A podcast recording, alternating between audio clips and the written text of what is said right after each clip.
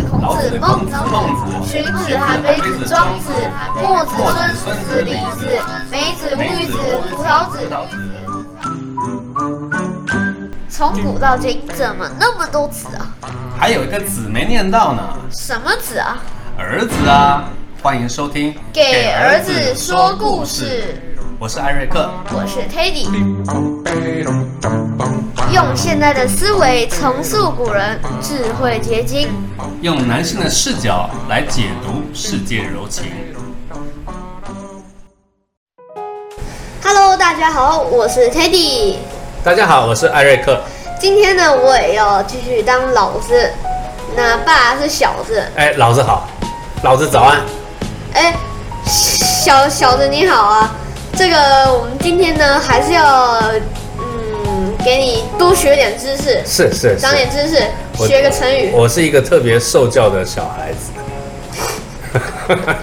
好，反反正呢，我们今天要讲的呃成语是破釜沉舟。破釜沉舟对很好理解它的表面的含义，对啊，它其实表面它字都很好理解，破破掉的破，对，斧呃郭斧斧头的斧，斧头的斧，对斧头的斧，沉沉呃沉默的沉，沉下去的沉，对，就沉下去的沉。舟舟龙舟的舟，舟可以把它翻译成船的意思， ，OK，古代就是船的意思。沉了一条船，对，然后就是把斧斧是什么呢？斧是以前在古代的时候，古人的军营，他们用来煮饭的东西叫做斧。哦，不是砍柴啊，是煮饭的不是，它它的对意思是煮饭的工具的，锅，就锅有点像我们现在的锅就对啊，了。就是锅啊，嗯，啊，不跟斧是两回事，不是， 哦，不是，嗯，不是典韦拿的那个大 斧，不是，不是，不是。哦，所以从字面上的意思来看，可能就是呃把你煮饭的东西给弄呃给砸掉，然后你过你那个过来的船，你到这里的船也给它沉下去，那代表现已经没有在后退的路了，嗯。可能是这个意思。我本来以为最早就是破釜沉舟，一个不太好用的烂斧头， 弄弄成了一条船，那代表什么？代表同归于尽。破掉的斧头跟一个沉的船，啪弄在一起啊，结果一都一起沉下去了，同归于尽。原来原来跟我想象的差距这么大， 那当然，他他其实就是嗯呃，已经没有后退的路了。嗯，就是我反正既然都没后路了，我只能一路往前冲。对就嗯呃，伸头一刀，缩头一刀，对，反正就是因为也没有也已经断了后路，你就没办法再往回走了。所以在他这个意思，其实在，在古代是要激励士兵没有后路了，所以就要一起往前冲，杀向他们。嗯，就是不管任何的结果，反正就是对往前冲。我们已经没有家了，回不就了家有了，你没有我，对，也没东西吃了。其实他们确实也是，应该是在也是断粮了吧，就是他们的补给线可能都。诶，那这个成语它有历史背景吗？有啊，它的背景是在秦朝末年，那个时候啊，项羽的前一辈是陈胜，接着才是项羽。哦，对，那可是项羽是之后才当上呃王的霸王，对西楚霸王，西楚霸王，对，一开始是楚怀王。那那个时候，赵国向楚国求救，秦国都打过来了，很危险啊三十万，对，因哇为那人个这时么候多秦秦国算是挺挺挺强的，可是秦也有很多人反秦，因为那个时候秦朝的暴虐，对，反他们的暴虐，结求果救求救完之后，楚怀王就派宋义为上将军，项羽为次将。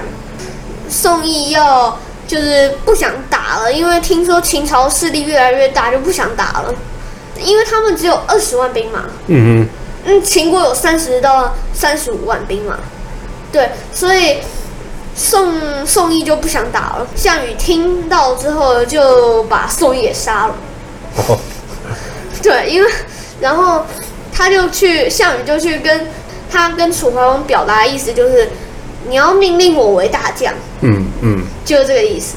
然后之后他们就楚军就不但不再前进，因为就是其实跟你讲差不多，也没什么粮食了。项羽就直接把那个就是让士兵们吃完饱饱一顿，带上三天粮之后，就把那个釜给砸碎了。嗯，然后锅不要了，对，然后就把渡渡河的船也给扔到河里面，他啊至少是渡完河了吧？渡完河才把那个船扔，就是对戳几个洞，搞不好就沉下去了。对，然后他们也，他们其实还有把附近的房屋烧了个粉碎。就如果我赢，就是你亡；如果你赢，就是我亡。嗯就存着这种的信，嗯，然后就直接往秦军杀去。然后秦军就说：“哇，楚军怎么杀了个不要不要的，都吓死了。那赢了吗？”嗯，那当然是赢了。那一场什么战役啊？那一场是那一场没什么，没什么，对，那一场就是普通的小战役，就普通的一个战役。可是再过两年之后，秦国就灭亡了，秦朝哦，灭了。哦所以这这个其实是解了巨鹿之围，巨鹿就是在河北省，河北省。哦，河北省的，对，我还知道它有一些相似的意思，相似的成语，像什么？像孤注一孤注一掷，孤注一掷吧孤，注一掷。对，就是 不是念正，是念念词。我念错了。孤注，哎，没关系，孤谁都会发，孤注一掷，对，孤注一掷一掷。就是试一下，就是因为一样，它也是没有后路了嘛，所以就只能、就只能嗯就拼一把了拼一把。对，还有什么类似的？还有什么类似义无反顾？义无反顾，义无反顾，我觉得跟他们的意思稍微有有一点点距离。哎，对，因为义无反顾是就是已经做了就我义无反顾的大义灭亲，就是完全就是毫不考虑，但是没有说要拼个你死我活，哎也是啊，对不对？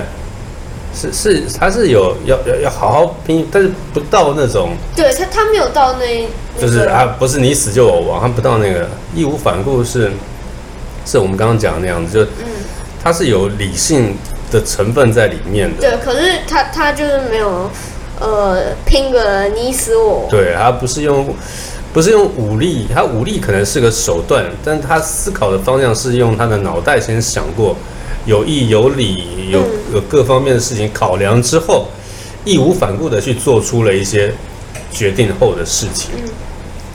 哎，那 Teddy，像这个成语啊，如果要让你用在现实生活中，你会有怎么样用？哦，我可能会说什么呃，在期末考之前，在要准备到期期末考的时候，因为我之前都是最后一名，比如我之前都是全班的最后一名。那这一次我决定要让老师跟家长刮目相看，所以呢，我就抱着破釜沉舟的决心，然后把所有漫画都给烧了，然后果然不负不负我的期望，终于考到了第二名。不负你的努力、啊，期望是妈妈、老师期望你啊，啊，你期望自己考好也算，也算，也算。那这个破釜沉舟应该是妈妈破釜沉舟啊，妈忍忍忍住自己对你的同情说，你要是再考最后一名，你就别回家了，破釜沉舟的不让你吃饭，不让你回家，虽然妈妈会很难过，但是为了让你更好，就破釜沉舟。对，那今天的节目你要补充什么吗？嗯，我没有了，你还有吗？我我也没什么要补充的。好，那那就期待我们下一次再讲吧，拜拜，破釜沉舟的跟大家说再见，拜拜。拜拜，再见，拜拜拜。